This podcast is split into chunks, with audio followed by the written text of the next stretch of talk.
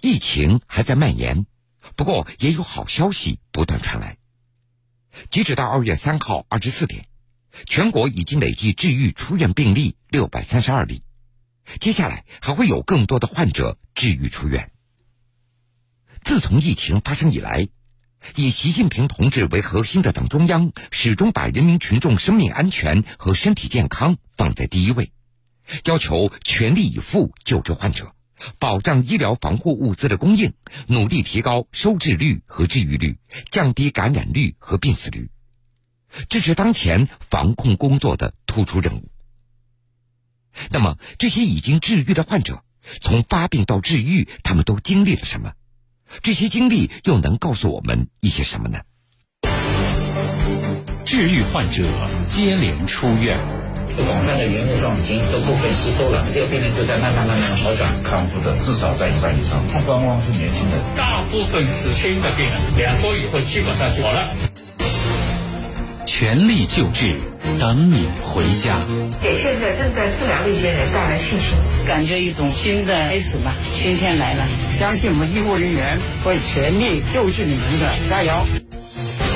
等你回家，铁坤马上讲述。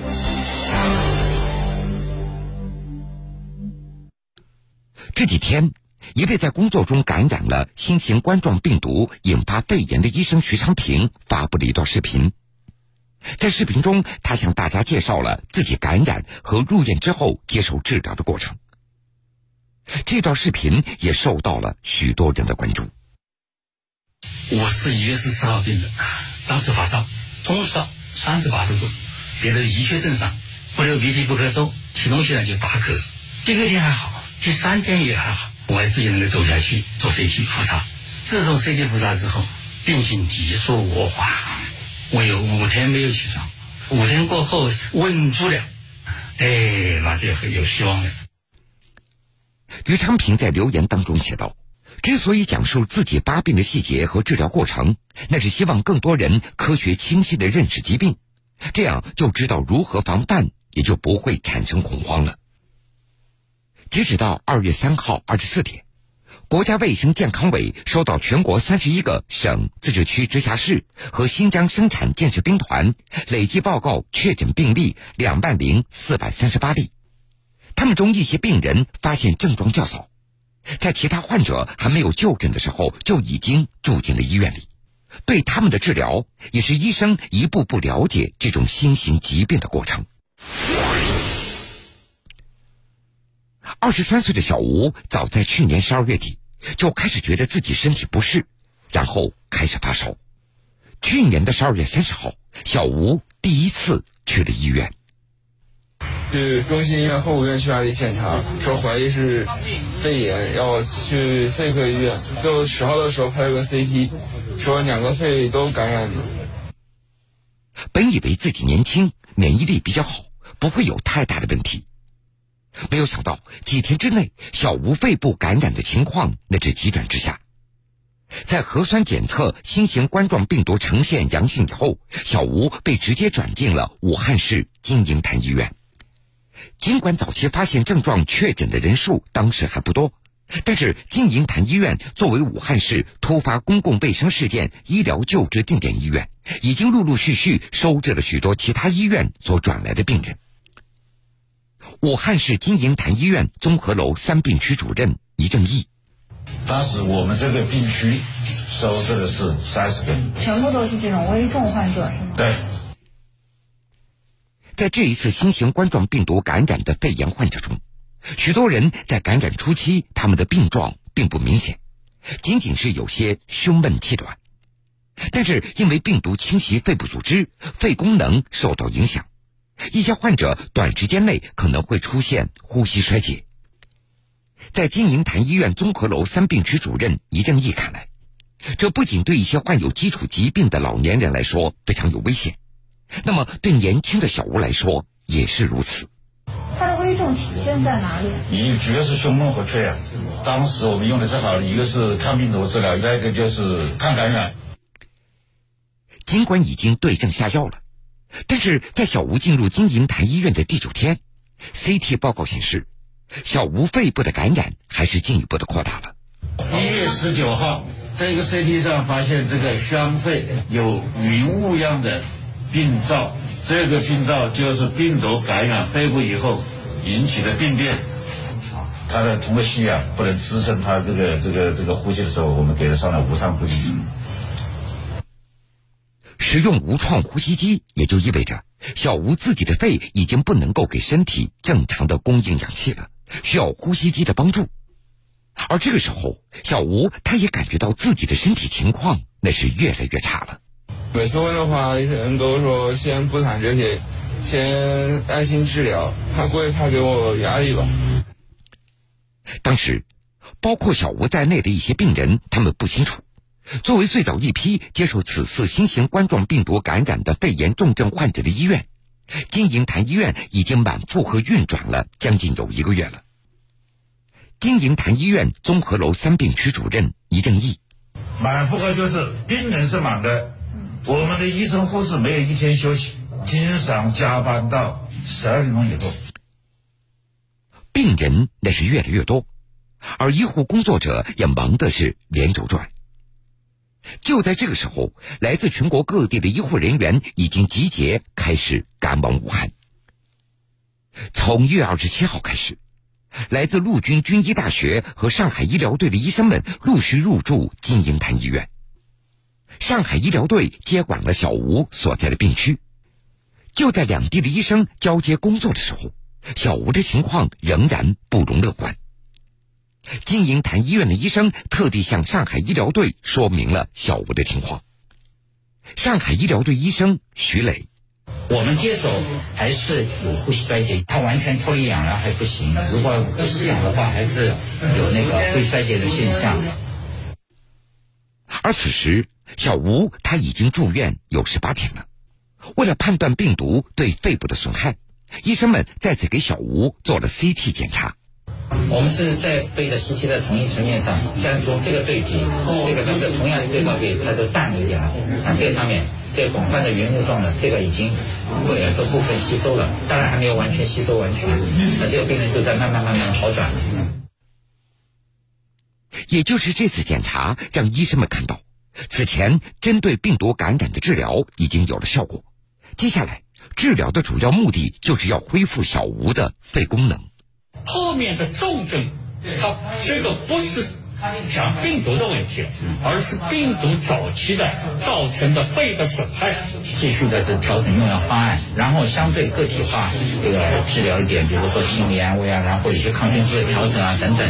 然后经过这样，我们接受近一周的治疗作用呢，病人脱离氧气。二月一号，在武汉医生和上海医生的合力救治下，住院二十天的小吴终于痊愈出院了。不容易，你也自己战胜了这个病疫啊！都靠医医生和护士的帮助。好的，好，回去好好休息，在家里再休息两周，好吧？好。就在出院之前，小吴最关心的是这次生病是不是会留下后遗症。医生徐磊也给出让小吴放心的答案：纤维化的病灶不能完全吸收，但是对他生活是不影响的，因为我们有五叶肺呢。然后我们的肺功能经过。适当的康复、和锻炼，跟正常人是一样的，体育运动也没问题。根据国家卫生健康委的专家介绍，新型冠状病毒感染的肺炎重症或者危重症病人占确诊病人数的百分之十还要多一点，救治成功率远远高于甲流或者禽流感。这样的说法也得到了金银潭医院医生的证实。在我的病区里面的治愈率，临床治愈率应该在百分之九十以上，九十以上。对，我们也有七十五岁、七十以六十岁以上的，通过我们治愈康复的，在至少在一半以上。嗯，不光光是年轻人。我们发现这次的病呢，如果是从这个肺炎来讲，大部分是轻的病人，百分之八十是轻的，你用点药，也许过一周两周。它这个病毒慢慢减退了以后，就就没有了，机体也产生抗体了，所以很多的病人轻病人大概在一到两周，两周以后基本上就就好了。所以我们希望广大市民不要恐慌，要科学防治，科学救治。我们在治病的同时，也在进行经验的积累以及科研的攻关，为以后完全攻克这个疾病，再进一步的这个做工作。治愈患者接连出院，广泛的原位状已经都部分吸收了，这个病人就在慢慢慢慢的好转，康复的至少在一半以上，不光光是年轻人，大部分是新的病人，两周以后基本上就好了。全力救治，等你回家。给现在正在治疗的一些人带来信心，感觉一种新的开始吧，春天来了，相信我们医护人员会全力救治你们的，加油！等你回家，铁坤继续讲述。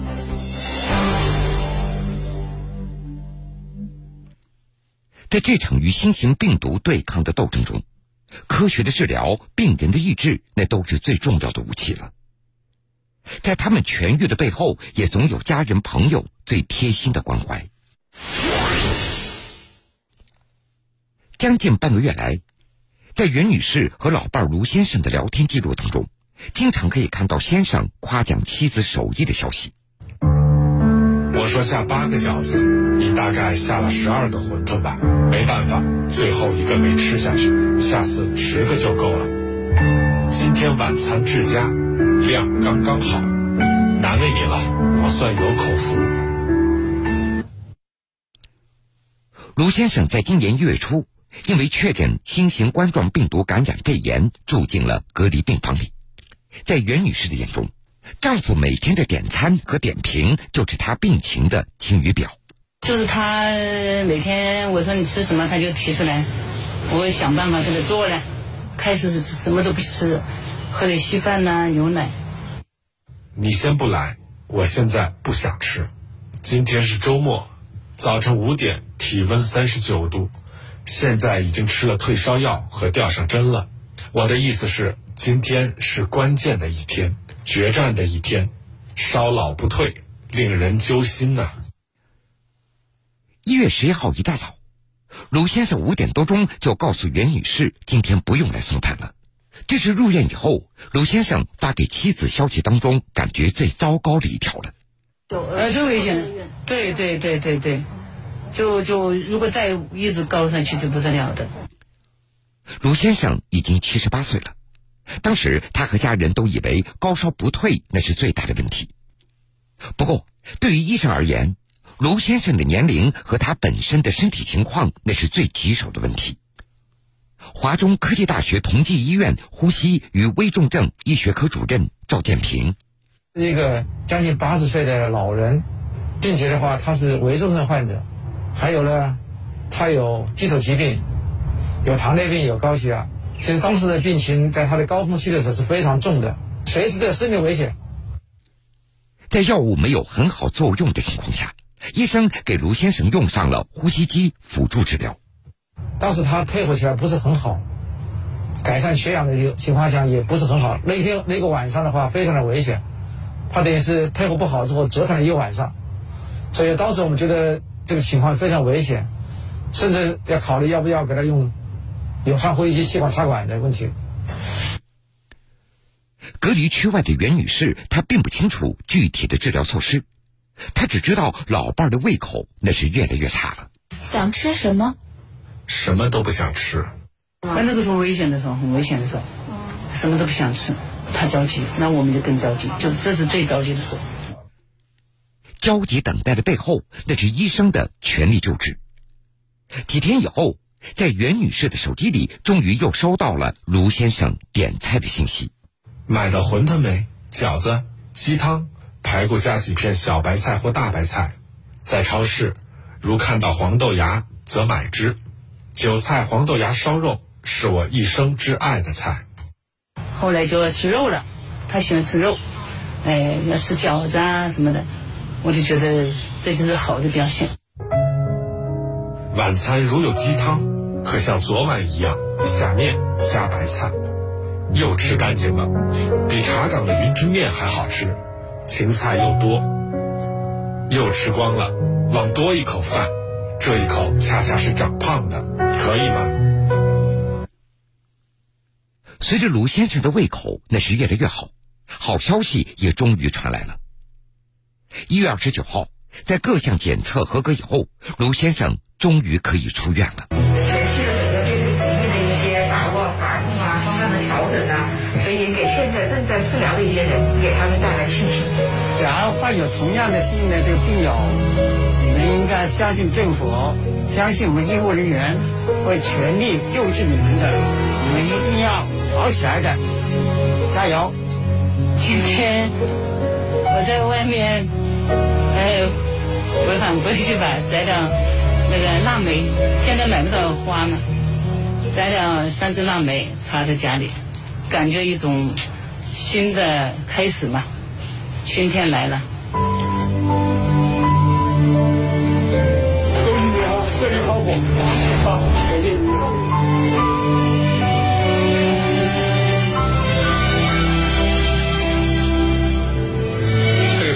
并不可怕，一定要有信心。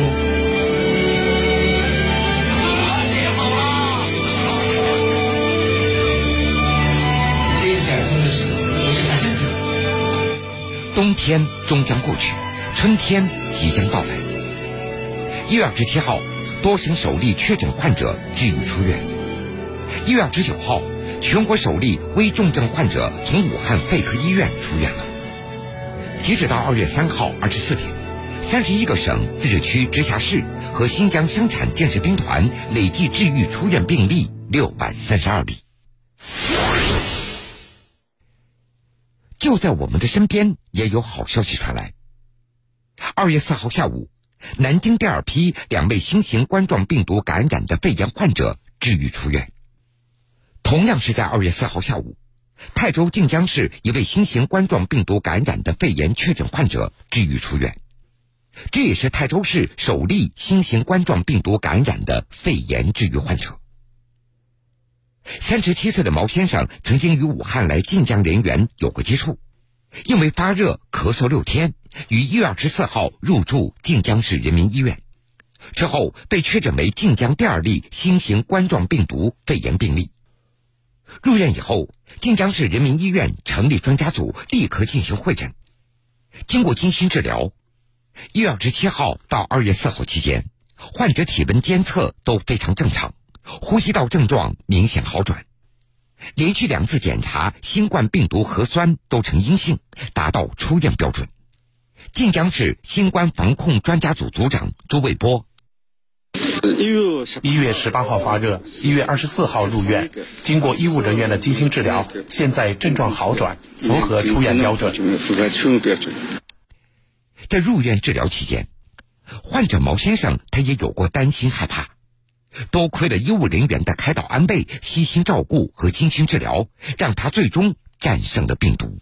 感谢所有医院里的医生，包括政府部门对我们无微不至的关照。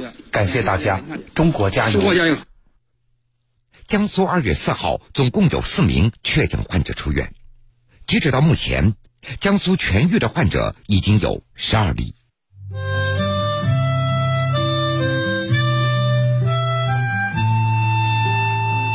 应该承受，应该能够快快慢，能够带回去。加油南京，加油武汉，加油中国！早期感染上病毒入院治疗的患者，陆陆续续已经被治愈出院了。在这儿，我们要祝福他们，他们的身体能够好起来，这离不开医务人员的救治和护理，也离不开患者自己战胜病魔的努力和细心。他们的治愈过程为后续的治疗和研究也提供了宝贵的经验。在全面动员、全面部署、全面加强疫情防控工作的形势下，经过科学防治、科学救治，毫无疑问会有越来越多的患者治愈出院。你们的亲人正在等你们回家。爸爸，你很勇敢，我们要向你学习。哇，我打怪兽马上就回来，好不好？啊，是，我去打怪兽了，知道吗？张一鸣，平安回来，你平安回来，老子包着包一年的家务我做哈，听到没有？给你我平平淡淡的等待和守候。一定要把防护做好，我和家人都等待你的归来。马上到了出去工作几天再回来，可能今天回不来，但是几点回来。好的，家里有什么要放心的？呃，有点担心，呃，我为他过回到家。我相信啊，只要我们坚定信心，同舟共济，科学防治，精准施策，那么一定会战胜这一次的疫情。是自己微博之类的嘛，中间可能是你的，虽然都不认识啊，但是就互相挺暖心的还。我们逆行，他们也帮我们逆行啊。累吗？感觉可以。很多力量 大发穿上白大褂，要扮演好自己的角色，做好自己的工作。我觉得这个事情离我们每个人都不遥远。作为我们医务人员来说的话，这个是我们应该尽的责任。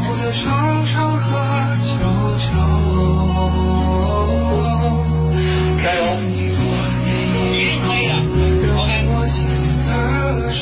家里人是我的坚强后背，还有政府、医院、领导都是我们坚强的后盾。我希望我们在这里没有后顾之忧，尽职尽责，上好自己的班，为广大的病人贡献我们医护人员的力量。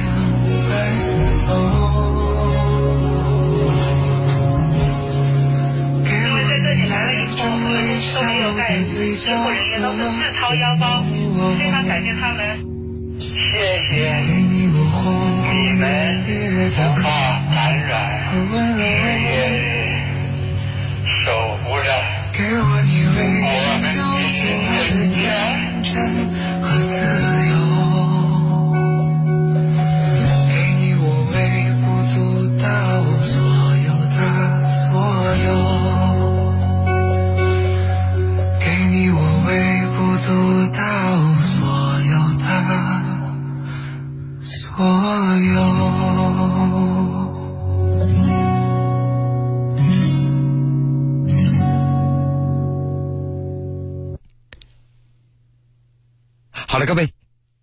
非常感谢您收听了今天全部的新闻故事。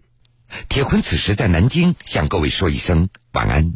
晚安，愿长夜无梦，在所有夜晚安眠。晚安，望路途遥远都有人陪伴。